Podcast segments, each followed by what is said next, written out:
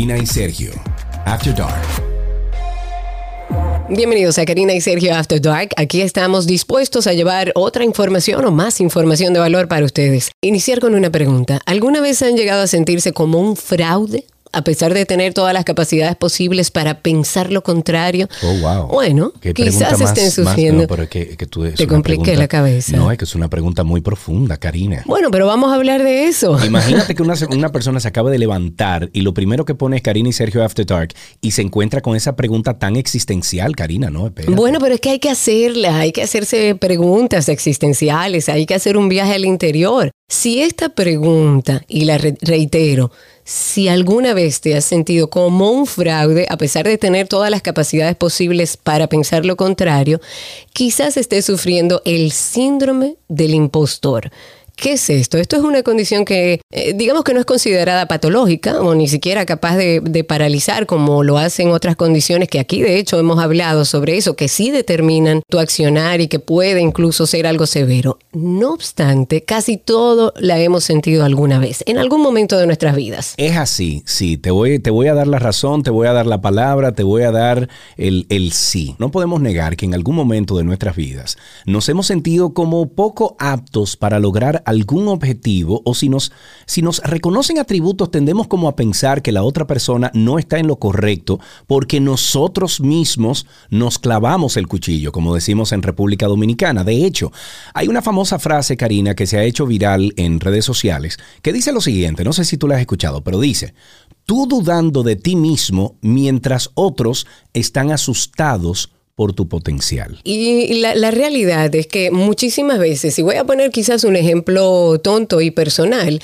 pero por ejemplo, yo que nací en la comunicación, en la radio, en la televisión, y luego he explorado otras cosas como el cine, como em, el teatro, me he sentido, y, de hecho tengo amigos que me dicen, pero ¿por qué es que tú dices que tú no eres buena? ¿Por qué es que tú entiendes que estás eh, como un impostor dentro de esta carrera? ¿Qué tal si eso se lo podemos atribuir, Karina, a humildad, a no creerte la gran cosa, al pensar que todavía hay mucho que aprender? O sea... Sí, claro, definitivamente. El, el tema en este asunto es que yo no siento que me preparé para hacer eso. Y cuando lo hago, lo haga bien o mal, no es un tema de criterio de cuál es el resultado final. Yo me siento como una impostora. Pero para reconocer y lidiar con, el síndrome del impostor, como se le llama, nos vamos a sentar a hablar con Alejandra Matos. Ella es psicoterapeuta, actualmente eh, maneja su marca de resiliencia vital, que en redes sociales pueden conseguirlo así mismo como Residencia Vital. Ella es autora del libro Rompiendo con la toxicidad y además trabaja en sesiones individuales con pacientes que desean romper esos patrones tóxicos. Hola Alejandra, ¿cómo estás? Bienvenida a Karina y Sergio After Dark. Hola Karina y Sergio, muchísimas gracias por invitarme para un tema que yo considero sumamente importante. Bueno, para nosotros excelente, excelente, excelente tenerte aquí en, el, en este episodio y sobre todo hablar de este, bueno, de este síndrome de impostor. Empecemos por definir, Alejandra, ¿qué es exactamente ese síndrome del impostor y desde cuándo se habla de este término en la psicología, si podemos decirlo? Ese término originalmente surge en, creo que en el 1978 por dos eh, psicólogas clínicas, apellidos Clans y Imes. Originalmente ya les pusieron el nombre del fenómeno del impostor, pero ahora mismo le llamamos el síndrome del impostor. Cuando hablamos de este síndrome nos referimos, eh, al menos en mi experiencia, a cuando una persona, particularmente se da mucho en el ambiente laboral, pero puede surgir en otros ámbitos, entiende que no se merece los reconocimientos o metas que ha logrado. Aun cuando existe evidencia de su competencia, se le dificulta el aceptarlos como propios y tiene miedo, en cierta forma, que se le descubra, entre comillas, que realmente es un fraude, que no ha logrado eso, que existe una evidencia que ha logrado, pero es más como si me encuentra se va a dar cuenta de que yo no tengo idea de lo que yo estoy haciendo. Ok, eh, déjame decirte algo que nos pasa a Karina y a mí, yo creo que nunca lo hemos hablado, amiga, pero tú y yo cuando alguien llama al programa de radio y dice, wow, ustedes son lo mejor de la radio, usted que que siempre notamos y hacemos la misma, eh, el mismo gesto a través de la pantalla del Zoom que hacemos, de la, de la videollamada, como como, ya, corta, o sea, trata de cortarlo, como sí, sí, sí, gracias, señor. Mire, ¿para qué usted llamó? O sea, nos da como una mm, vergüenza ajena, podría ser, Karina, que nos Sí, pero yo siento que eso... Digo, eh, espérate, espérate un momentico. Conchale, gracias. O sea, lo reconocemos. Estamos, Claro. No es que somos los mejores, pero no somos los peores. Sí, pero yo siento que en la radio nosotros no nos sentimos como impostores, o sea, conocemos el trabajo que hacemos. El- el- lo que sucede es que cuando alguien eh, habla sobre tu trabajo de manera positiva, quizás a veces uno como que, ay, gracias, gracias, Sí. muchas Ay, gracias. Ay, no se ponga eso. Sin embargo, exacto, el síndrome del impostor yo creo que va un poco más allá. ¿Cuáles podrían ser, Alejandra, las causas de este síndrome del impostor? O sea, ¿qué lo provoca? ¿Por qué una persona se siente así como un impostor en una carrera que ha dado seña de que tiene la capacidad de hacerlo? En base a mi experiencia, pueden haber varias razones eh, de por qué se desarrolla como este síndrome, por así decirlo. Algunas de ellas que yo he podido notar es, por ejemplo, venir de un hogar donde tus logros no se reconocían o se disminuían, lo cual hace que a ti como persona se te dificulte el reconocer tus propios logros más adelante. O sea, si algo que no se te enseña, probablemente tú no lo sepas cómo practicar. Otro aspecto es luchar con el perfeccionismo cuando nos demandamos un nivel de excelencia tan alto, no importa cuánto nos esforcemos, nuestras acciones van a quedar, entre comillas, cortas a ese estándar de perfección que nos ponemos. Otros aspectos son estar en un lugar donde trabajo donde no se te reconozcan tus logros y se te entreguen más responsabilidades de las que tú puedas manejar. Y de todas formas, aun cuando te, te están llenando de trabajo, se espera que tú manejes todo con excelencia. Otra cosa que yo he visto mucho son las redes sociales que se enfocan a veces en un exceso de una idea perfecta y grandiosa de lo que es la productividad. Y bueno, por último, es importante el reconocer que existen ciertas barreras institucionales y a veces también prejuicios que le dificultan el acceso a ciertos grupos, a algunas eh, posiciones en particulares y esto hace que estas personas que pertenecen a esos grupos sientan que no son suficientes o que no tienen las capacidades de lograr esas posiciones o tener acceso a esas instituciones. Esas son algunas de, de las causas que yo he podido ver que, que desarrollan y alimentan este síndrome. ¿Y cuáles son las eh, acciones, los síntomas que nos ayuden a nosotros a identificar que estamos padeciendo, sufriendo o atravesando este síndrome del impostor? Tres actitudes que yo siento que podemos trabajar para identificar y ver si a lo mejor estamos eh, viviendo con este síndrome. Es primero, eh, como mencioné anteriormente, esta idea de perfeccionismo. Nada sufi- es suficientemente bueno o tengo que asegurarme de que todo esté perfecto antes de yo entregarlo, antes de yo someterlo, antes de yo presentar una idea. Esa idea de todo tiene que estar perfecto, eso generalmente es parte de un, de un síndrome del impostor. Ese sentimiento de que alguien se va a dar cuenta de que no merezco estar aquí o esa idea de que, bueno, por casualidad es que tú lograste llegar a donde tú estás o que por casualidad de la vida es que las personas están comprando tu servicio o contratando los mismos. Una suerte, digamos, que lo asume como que tuvo suerte. Exactamente. Como que todo fue por suerte, por casualidad de la vida. Ok, perfecto. No por las capacidades. Eh, mira, hay un estudio, Alejandra, que indica que aproximadamente un 70% de las personas exitosas sufren este síndrome del impostor. ¿Cómo percibes tú este síndrome en consulta?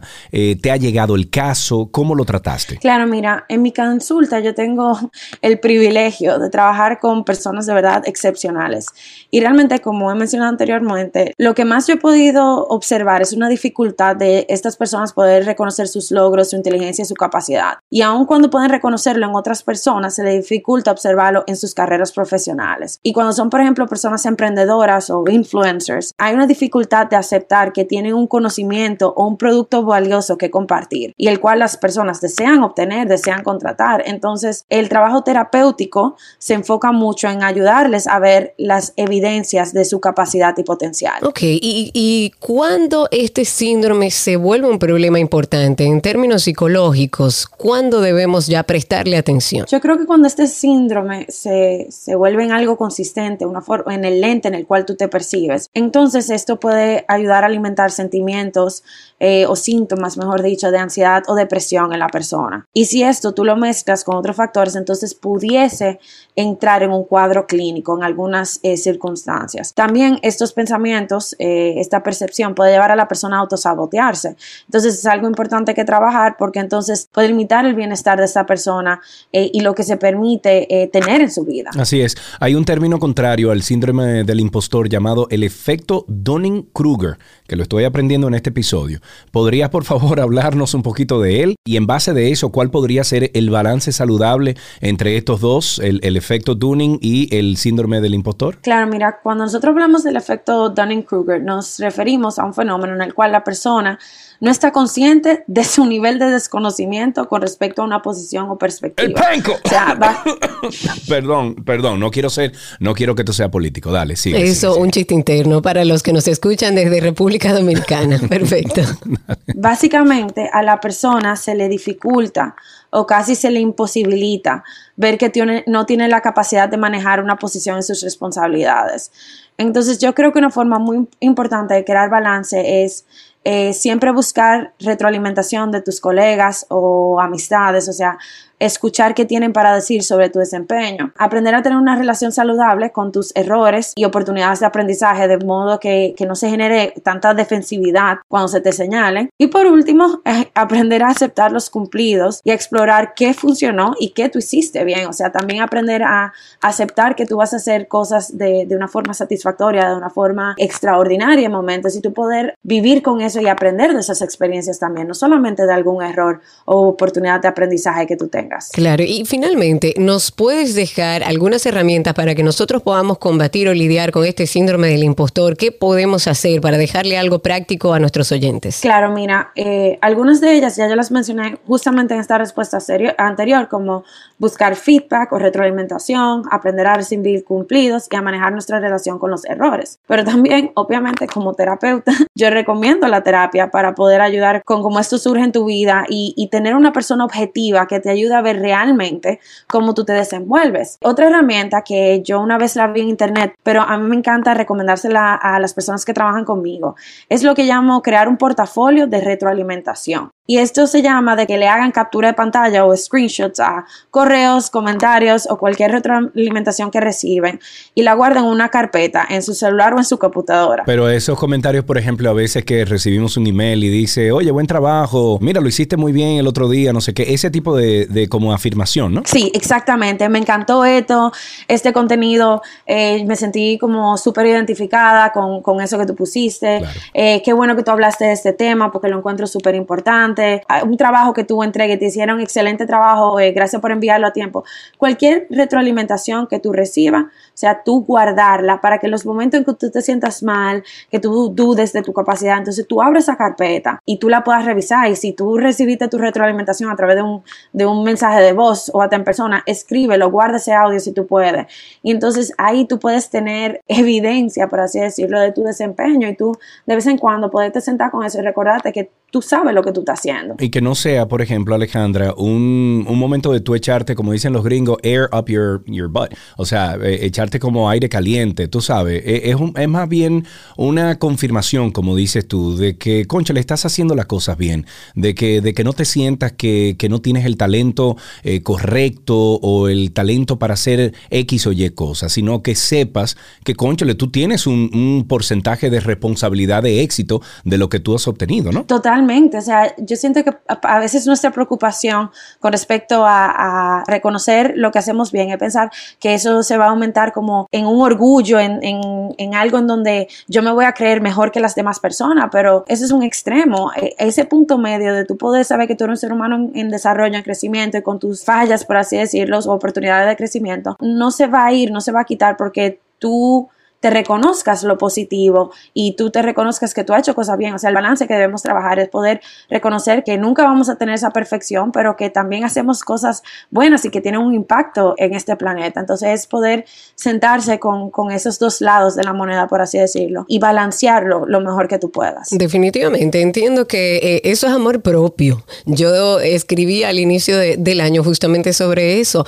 El que usted se dé su palmadita de qué bien lo hice, qué bien voy, no es narcisismo, es amor propio y usted tiene que empezar a validarse y entender que tiene la capacidad de hacerlo, que en el camino cometeremos muchísimos errores, nos caeremos muchísimas veces. Bueno, eso es parte de la vida. No significa que usted es un impostor, significa que necesita seguir trabajando sobre eso. Qué placer hablar contigo, Alejandra. Un tema eh, quizás eh, rápido pero importante de que la gente pueda identificar si se siente un impostor en lo que está realizando en su vida y que aprenda de sus capacidades capacidades, que aprenda a aceptarse y a validarse, porque yo creo que eso es lo más importante. Bueno, muchísimas gracias a ustedes por invitarme y de nuevo por crear acceso a temas que vivimos en el día a día y que eh, a veces pueden impactar nuestro bienestar y hay que prestarles atención y que hay oportunidad de sentirse diferente, de, tener mayor plenitud y bienestar en nuestra vida. Así que, bueno, muchísimas gracias por, por, esta plataforma y por invitarme. Excelente, muchísimas gracias Alejandra Matos por estar en este episodio de Karina y Sergio After Dark.